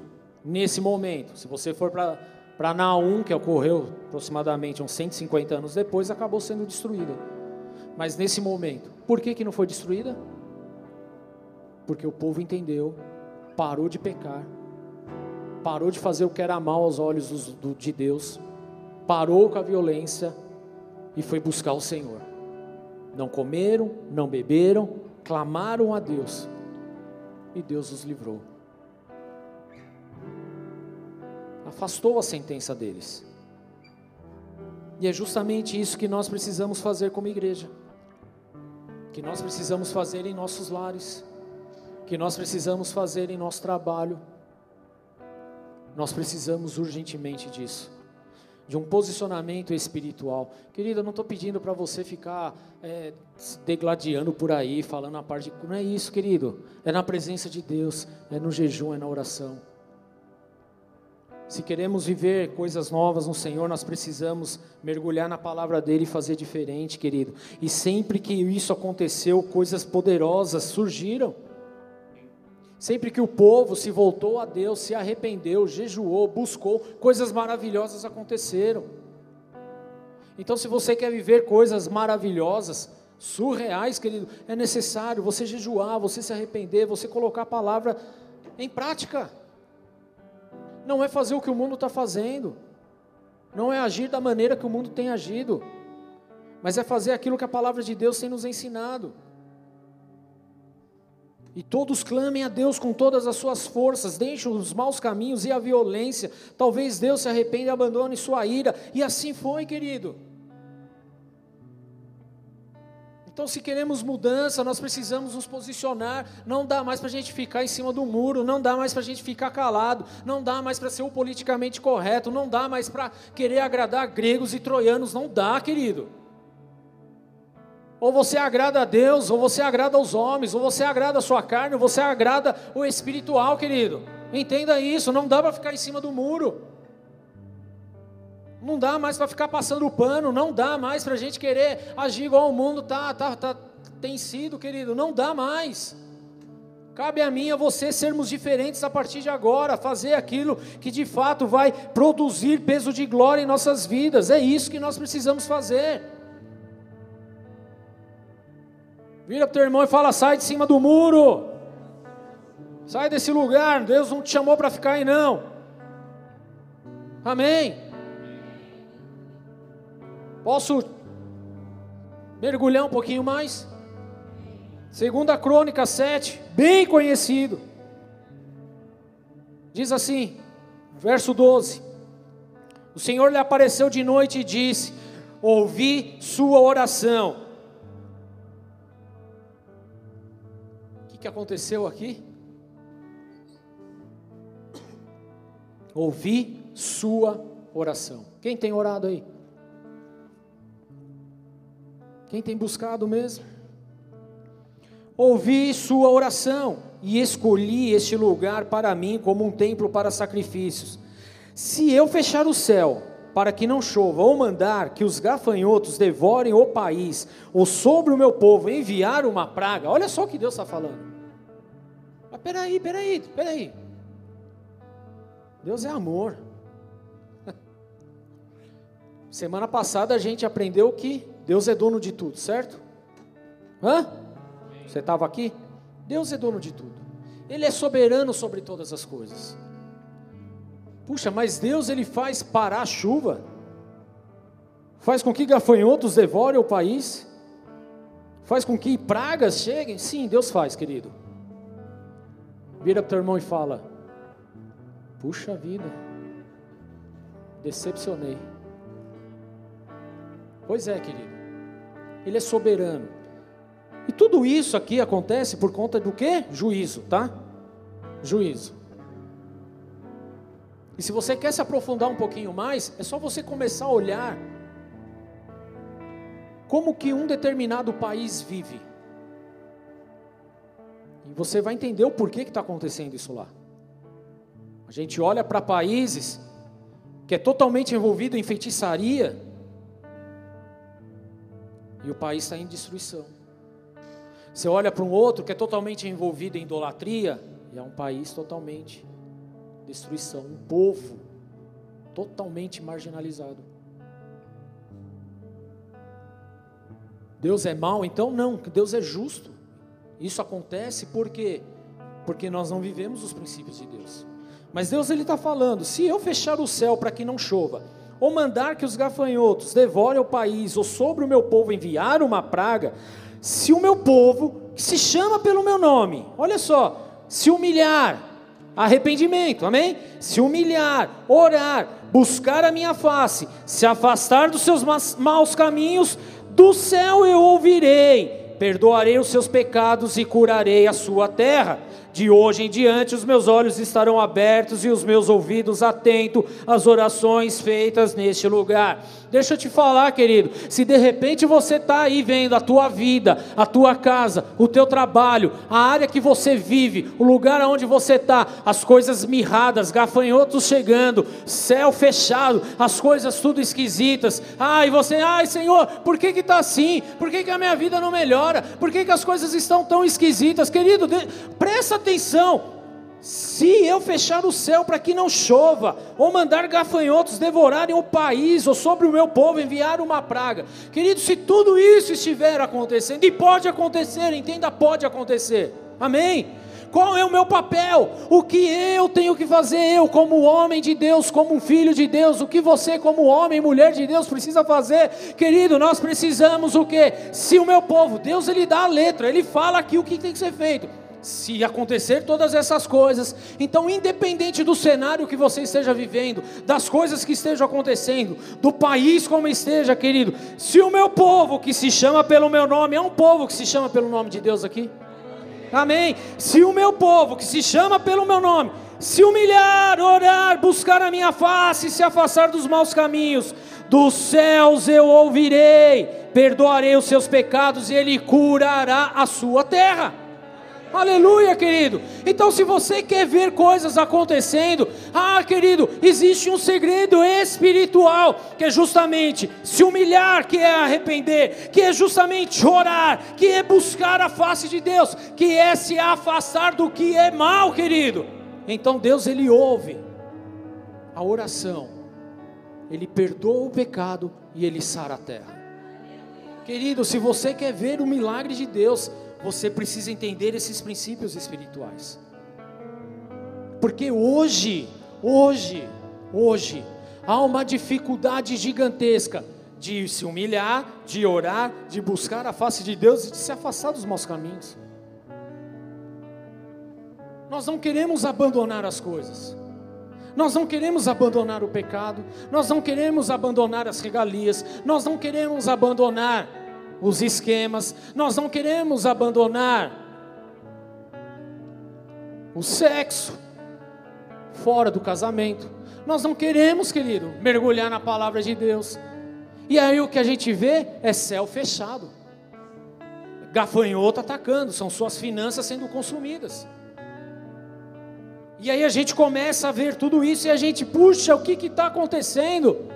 Que está acontecendo, querido, é que não há um povo posicionado, não há homens e mulheres de Deus posicionados, não há homens e mulheres de Deus que vivam a palavra de Deus. Mas se nós hoje, querido, se humilhar, orar e buscar a face e afastar dos maus caminhos, do céu o Senhor vai ouvir, vai perdoar os pecados e vai curar a nossa terra. Querido, se você quer ver a tua terra curada, não dá mais para ficar do jeito que a gente está.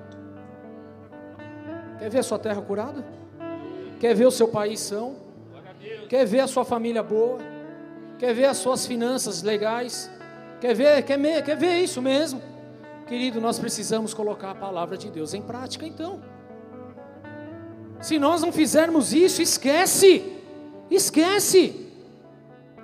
Precisamos urgentemente viver essa verdade espiritual. Tudo bem, igreja? Vocês estão acordados? Nós precisamos. Se queremos ver transformação, mudança, a gente precisa ter o nosso joelhinho um pouco mais calejado. A gente precisa ter os nossos dias mais aplicados ao Senhor. A gente precisa deixar de comer algumas coisas aí e jejuar ao Senhor. Precisamos, queridos. Parar de alimentar a carne e alimentar o nosso espírito. Em Joel, agora sim, Joel 1,13, diz assim: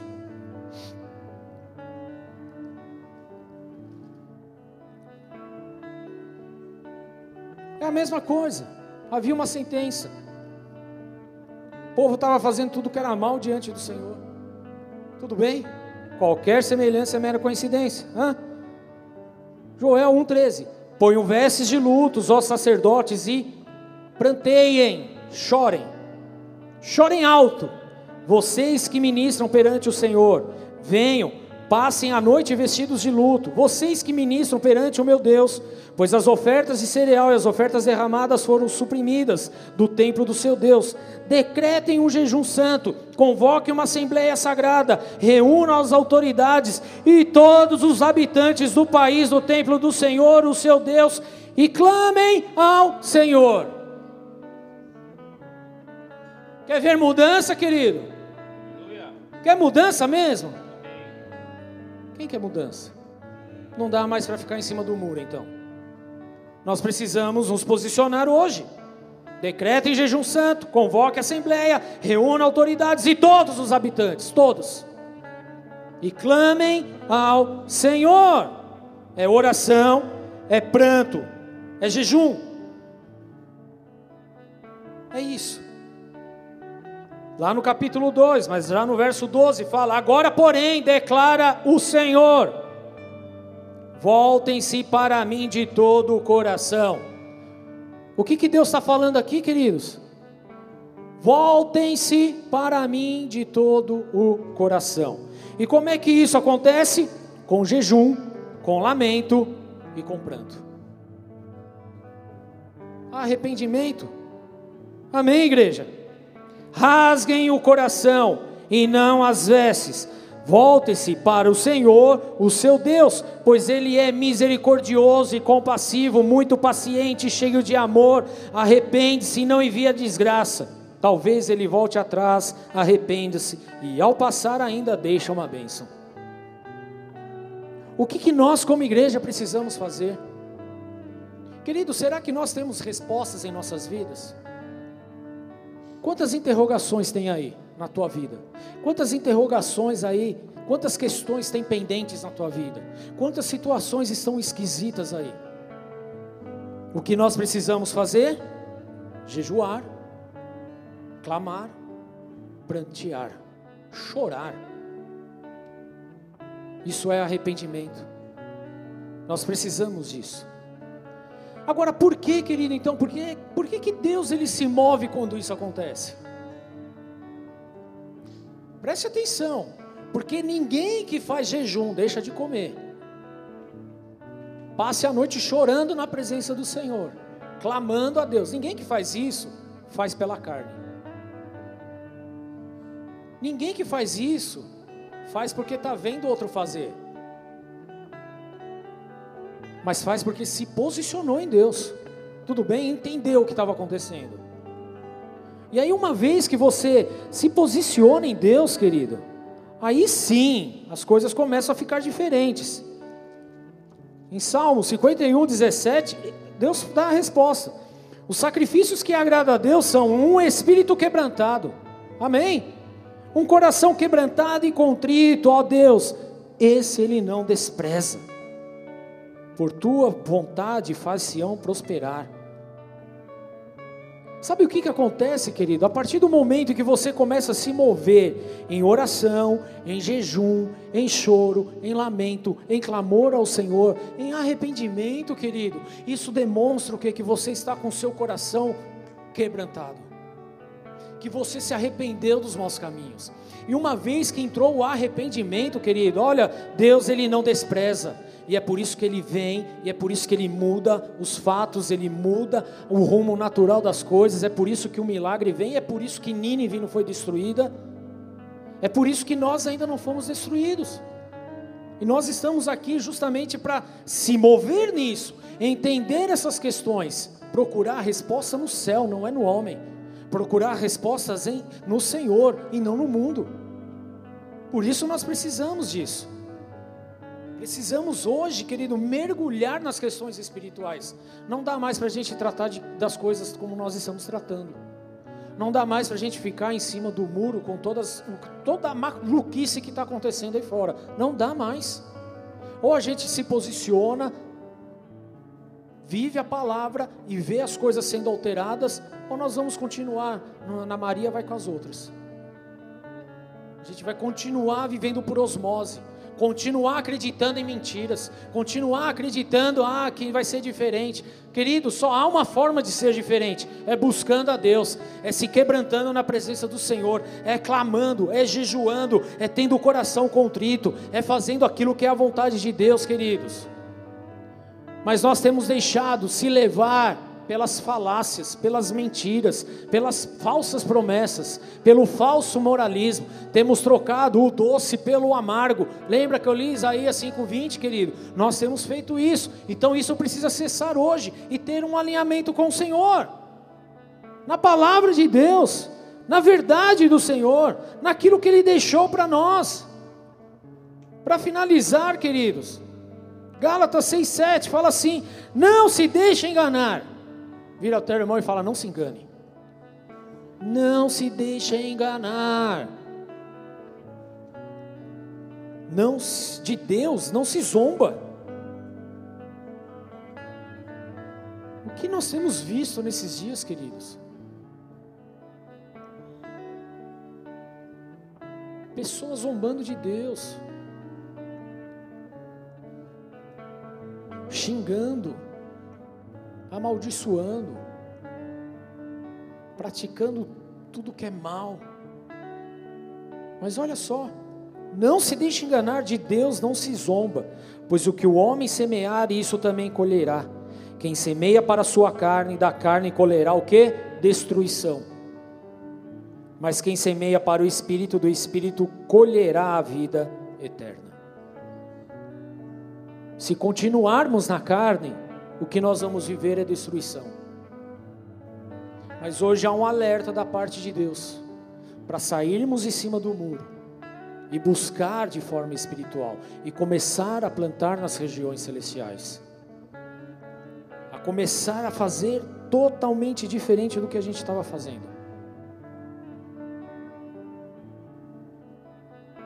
Essa geração ela tem urgência de uma igreja que ora, que jejua, que busque a palavra de Deus. Sabe por quê, querido, que eu posso falar isso?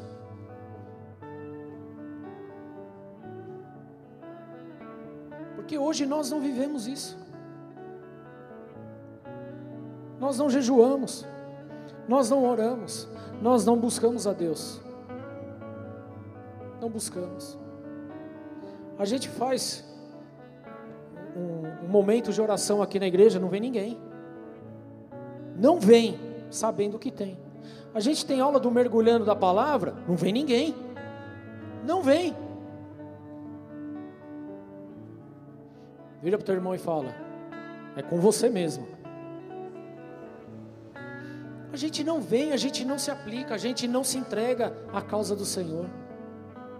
Não vem.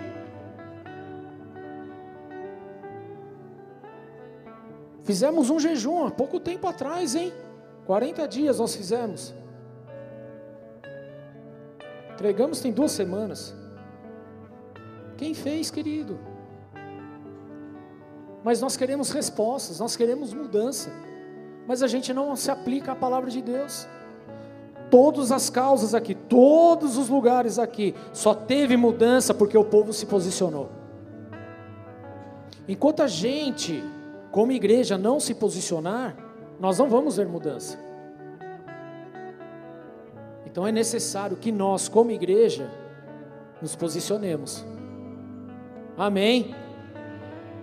Com jejum, com pranto, com oração, com contrição, com quebrantamento, com clamor. Isso nós precisamos fazer. Precisamos colocar em prática. Nós sabemos que tem que ser feito, mas não fazemos. Então hoje Deus está chamando. 40 dias, hein? Já pensou? 40 dias vai ser destruído. Se o povo continuasse vivendo do jeito que estava vivendo, seria destruído mesmo, acabou. Mas o povo entendeu: meu, pecamos. Fizemos o que era mal diante dos olhos do Senhor. E eles se prostraram, buscaram, jejuaram e aquela sentença foi revertida. Se você quer ver, querido, as coisas mudando na tua vida, na tua casa, na tua família, no teu trabalho, no teu bairro, na, na, na, na tua nação, você precisa começar a praticar a palavra de Deus. Então, nós precisamos ser uma igreja relevante nesse lugar, querido. Precisamos ser uma igreja relevante. Chegou a hora de nos posicionarmos como igreja, como homens e mulheres espirituais, que busca respostas nas regiões celestiais, que traga à existência aquilo que ainda não existe. Nós precisamos ser essa igreja nesse tempo, amém? Não uma igreja em cima do muro, não uma igreja, deixa para lá, tá tudo certo. Não, querido, precisamos viver a palavra de Deus. Chega de ficar no descrédito Chega de falar que vai e não vai. Chega de falar que vai fazer e não faz. Chega de ser um falso crente, pelo amor de Deus. Ou nós somos cristãos ou nós não somos cristãos. Se nós somos, então nós precisamos nos comportar como. Amém? Viver como um verdadeiro cristão. Porque se nós somos falsos cristãos, então nós somos anticristo. Pesado, né? Pois é. Ou você é de Cristo ou não é. Ou você é cristão ou você é anticristão. Não dá para ficar em cima do muro. Ou você se apoia na palavra de Deus e começa a viver de fato aquilo que Ele deixou para nós. Ô querido, vamos ficar penando aí, dia após dia. E nós não podemos mais passar por isso, amém? Então, como igreja, o chamado é para se render se render, sair de cima do muro, se render ao Senhor, buscar armas espirituais, porque são essas armas que vão destruir fortalezas. Amém? Não é o que você fala, não é a sua persuasão humana. Isso não vai, não vai, vai fazer, fazer nada, é balela, querido. O que vai fazer a diferença são as armas espirituais, porque essas têm o poder de destruir fortalezas. E nós precisamos nos levantar como igreja hoje, em nome de Jesus. Então fica esse convite para você, querido, a partir de hoje entrar com a gente nesse jejum, amém?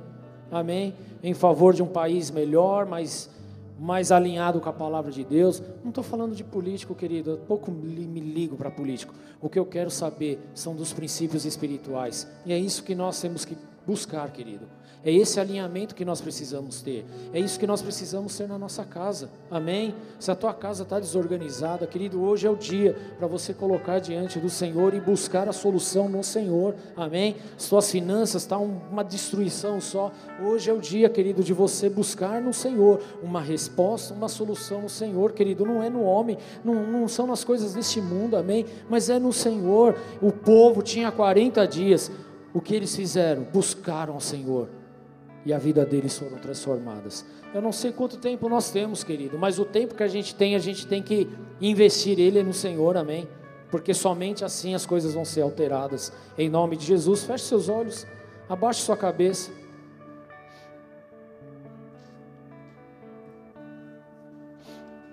Precisamos de um posicionamento de acordo com a palavra de Deus não é segundo o conselho do, do, do mundo, não é segundo o conselho do ímpio, não é de acordo com aquilo que estão falando por aí, mas o que Deus falou, querido, é através da palavra dEle. Precisamos deixar de ser uma igreja carnal para ser uma igreja espiritual. Temos que parar de usar da persuasão humana e buscar as respostas em Deus. Em Deus, querido. Porque Deus ele vem onde há um coração contrito, quebrantado e arrependido, e ele restaura, e ele muda, e ele conforta. Nós vimos aqui, queridos, Nínive seria destruída. Mas porque o povo clamou, orou, jejuou, mudou. Deus ele fala: se o céu se fecharem, se a praga vier, se coisas acontecerem, ah, se o meu povo que se chama pelo meu nome se humilhar, orar, buscar a minha face, se arrepender dos seus maus caminhos, do céu eu ouvirei, perdoarei os seus pecados e sararei a sua terra tudo o que precisamos, sair de cima do muro e se render aos pés do Senhor. E é esse o convite que eu faço para você nessa noite. Para você que nos visita, para você que está acompanhando este culto online, para você que está ouvindo essa palavra, mas que ainda não entregou o teu caminho, a tua vida ao Senhor. O primeiro passo é esse: confessando Jesus como teu único e suficiente Senhor e Salvador. Eu quero te encorajar a fazer isso nessa noite em nome de Jesus. Se esse é você, põe a mão no teu coração e repete assim comigo: Senhor Jesus. Senhor Jesus. Nessa noite. Nessa noite. Eu declaro com a minha boca. Eu declaro com a minha boca. Crendo no meu coração. Crendo no meu coração. Que somente o Senhor Jesus. Que somente o Senhor Jesus. É Salvador. É Salvador. Eu declaro. Eu declaro. Que só Jesus. Que só Jesus. É dono da minha vida. É dono da minha e vida. Por isso. E por isso. Eu quero. Eu quero. Declarar. Declarar. Meu arrependimento. Meu arrependimento. Dos meus maus caminhos. Dos meus maus caminhos. Para viver. Para viver. Aquilo que o Senhor tem em minha vida. Aquilo que o Senhor tem em minha em vida. Em nome de Jesus. Em nome de Jesus. Amém. Pai, eu oro por essas vidas e peço, Senhor, cubra elas com teu poder, com a tua glória, com a tua unção. Despedaça todo o jugo, Senhor, quebra toda a sentença, muda o rumo natural das coisas, que elas possam ter os seus nomes escritos no livro da vida a partir de agora e ter experiências lindas com a sua presença em nome do Senhor Jesus. Amém. Aplauda Jesus, queridos.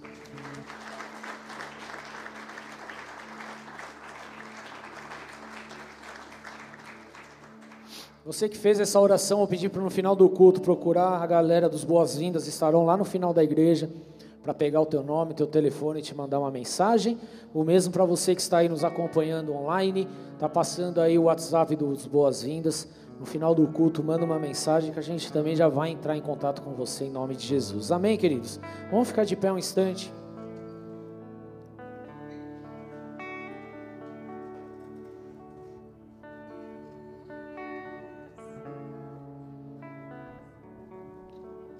Eu não estou interessado em quão carnal nós já fomos. Eu fui ou você foi. Mas o quão espiritual nós estamos desejosos em ser. A última coisa que Deus quer é de fato trazer esse juízo, de ver ímpios morrendo. É a última coisa. E hoje há resposta, há solução, há esperança. E a resposta está justamente na palavra dele. Precisamos nos posicionar como igreja, como homens e mulheres de Deus, em oração, em jejum, em arrependimento. Esse é um chamado para todo cristão, querido. Ficamos muito tempo em cima do muro, ficamos bebendo de água amarga, achando que é doce.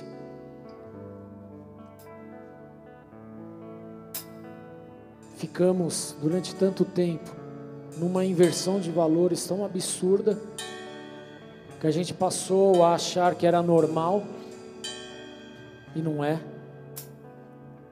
Mas hoje Deus tem chamado para algo maior. Vai depressa aquela cidade, vai, de, vai depressa com bica. E pregue contra ela. Anuncie a minha mensagem, a minha palavra. 40 dias. 40 dias será destruído. Qual é o teu posicionamento, igreja? Continuar comendo e bebendo e satisfazendo os prazeres da sua alma?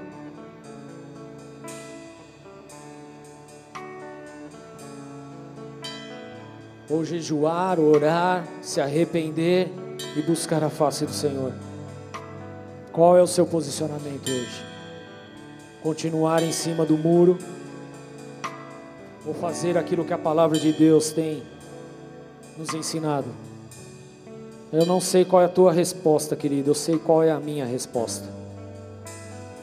E a minha resposta é orar, jejuar e me arrepender. Feche seus olhos. Pai, em nome de Jesus, nós nos colocamos diante do teu altar. Como igreja do Senhor, meu Pai, como um sacerdote estabelecido neste lugar. Eu declaro, Senhor meu Deus, as nossas vidas entreguem em Suas mãos. Eu declaro, Senhor meu Deus, jejum, oração, pranto, clamor, entrega, arrependimento, contrição de coração a Ti. Não queremos viver aguardando uma solução deste mundo, não queremos viver em cima do muro. O que nós desejamos, Senhor meu Deus, é buscar a Tua face, é buscar a Tua face com jejum, com pranto, com choro, com gritos. Pai, a minha oração nessa noite é que essa igreja se mova de forma espiritual, não mais de forma carnal, não mais no ímpeto da carne, mas buscando aquilo que é a Sua vontade em nome de Jesus Cristo. Há tantas respostas, há tantas interrogações no meio do caminho, Senhor, porque simplesmente não fizemos aquilo que era para ter sido feito. Porque nós não nos posicionamos, porque a gente permitiu que a corrupção ficasse em nossa vida. Mas nós pedimos perdão ao Senhor hoje nessa noite, por toda a corrupção moral, física, espiritual, Pedimos perdão, Senhor meu Deus, pela falta de posicionamento como homens e mulheres de Deus. Pedimos perdão, Senhor meu Deus, porque nos preocupamos tanto com a nossa com as nossas questões materiais, com o nosso bem-estar, que abandonamos as coisas espirituais. Perdoa-nos, Senhor, por alimentar tanto a nossa carne, a nossa vaidade, a nossa humanidade, e permitir que o nosso espírito simplesmente passe fome. Senhor, que a nossa conduta hoje seja diferente, assim como foi diferente a conduta do povo de Nínive em nome de Jesus. Como foi na época de Joel, como foi na época de Salomão, como foi com o Senhor sobre a face da terra, como é nos dias de hoje. Não queremos ser mais carnais, mas nós queremos viver de forma espiritual, buscando armas espirituais, buscando respostas espirituais, não se envolvendo com as práticas malignas, pecaminosas deste mundo. Em nome de Jesus. Sara essa terra, sara as nossas vidas, sara as nossas famílias. Vem com a tua unção, despedaça o jugo, quebra a sentença, Senhor. Assim como o Senhor fez em Nínive. Quebra a sentença, Senhor. E sara, sara as nossas vidas hoje, em nome de Jesus.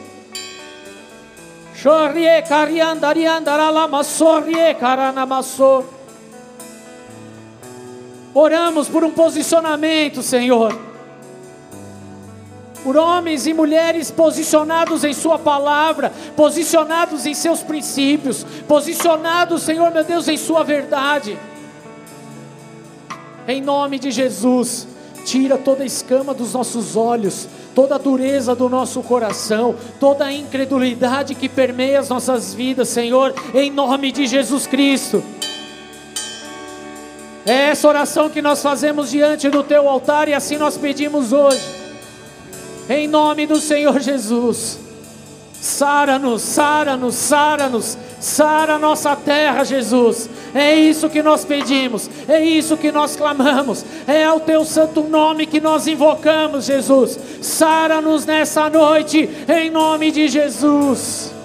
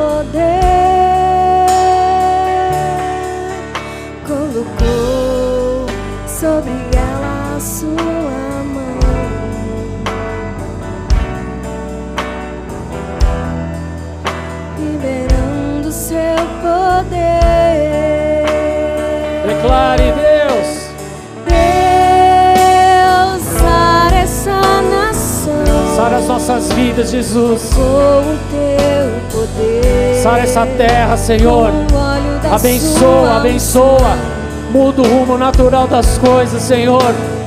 Nós clamamos sim.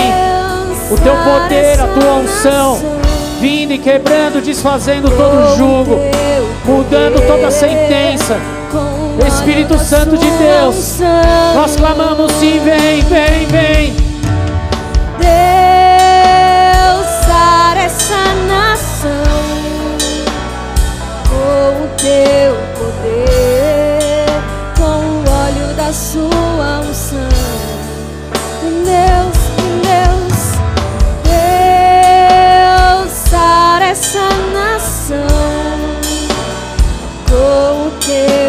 teu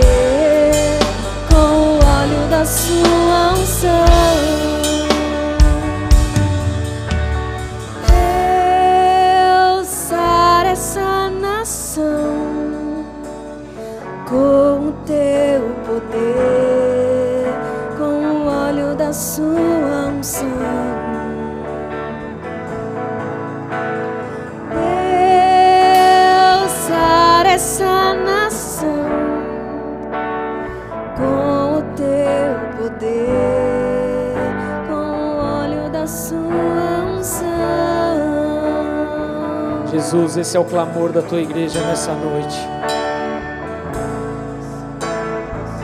Nós queremos ser uma igreja relevante sobre a face da terra, que vive e pratica os teus princípios, que zela por tua palavra, por uma igreja santa e irre- irrepreensível. Por isso nos colocamos diante do teu altar, com jejum, com pranto, com choro, com arrependimento.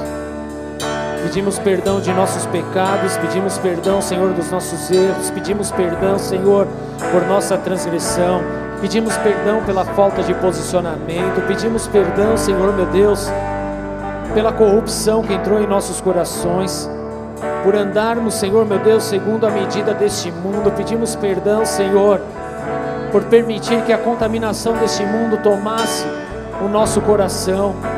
Pedimos perdão, Senhor, pela inversão de valores, Senhor. Pedimos perdão ao Senhor, meu Deus, por toda manipulação e mentira. Pedimos perdão diante do teu altar, Senhor, meu Deus, em nome de Jesus. Senhor, meu Deus, Senhor, meu Deus, tem misericórdia de nós. Tem misericórdia de nossas vidas. Tem misericórdia de nossas casas. Tenha misericórdia dessa nação. Nós clamamos a ti, Senhor, meu Deus, para que haja mudança, para que haja transformação, a começar de nós aqui, Senhor. Nós não buscamos, Senhor, meu Deus, pela carne, pelas vaidades, pelo, pelo homem, nós buscamos a Ti, buscamos a Tua face, nos entregamos diante do Senhor, oramos a Ti, Senhor, invocamos o Teu santo nome, meu Pai, para que haja transformação, para que haja mudança, Senhor. Pai, eu te peço, Senhor, meu Deus, muda, muda os nossos corações, muda os nossos pensamentos, muda as nossas atitudes, Senhor. Não queremos mais agir como estávamos agindo, não queremos viver no padrão deste mundo, queremos viver segundo o teu querer, segundo a tua vontade, segundo a tua palavra, em nome de Jesus Cristo. Ah, Espírito Santo, move nossas vidas hoje, Senhor, nos leva a viver o verdadeiro quebrantamento, Senhor, em nome de Jesus. Opera, Senhor, meu Deus, opera em nossas vidas hoje, Senhor, em nome de Jesus. Nós clamamos, Senhor, meu Deus, em nome de Jesus Cristo.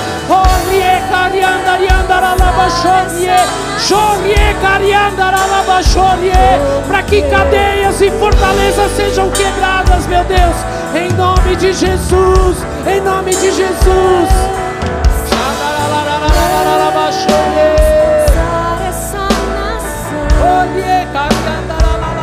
Cariandaralabaxorie. teu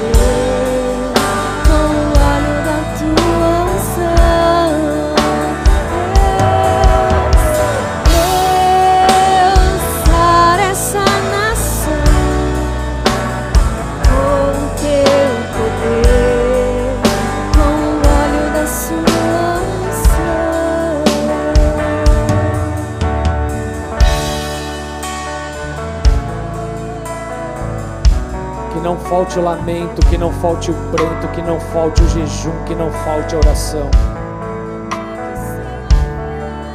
Pai, nós te pedimos uma realidade espiritual.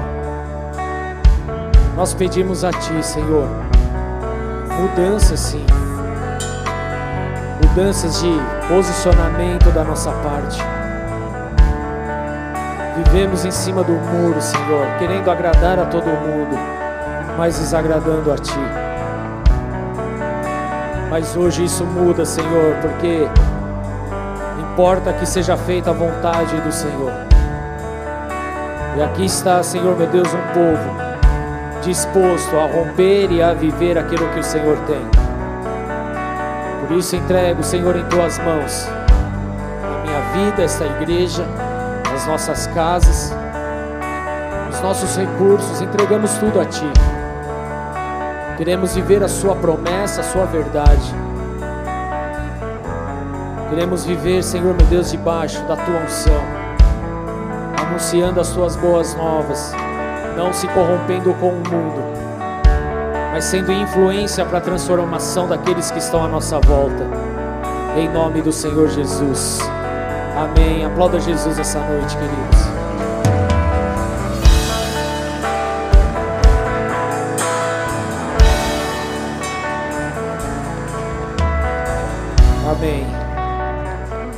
Levante sua mão bem alto, querido.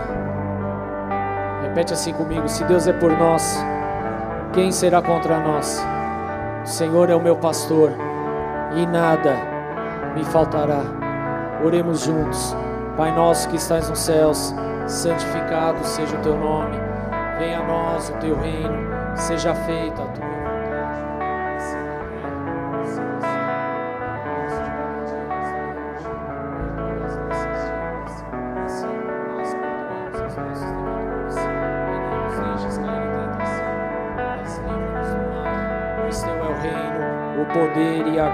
para sempre. Amém. Que Deus abençoe a todos em nome de Jesus.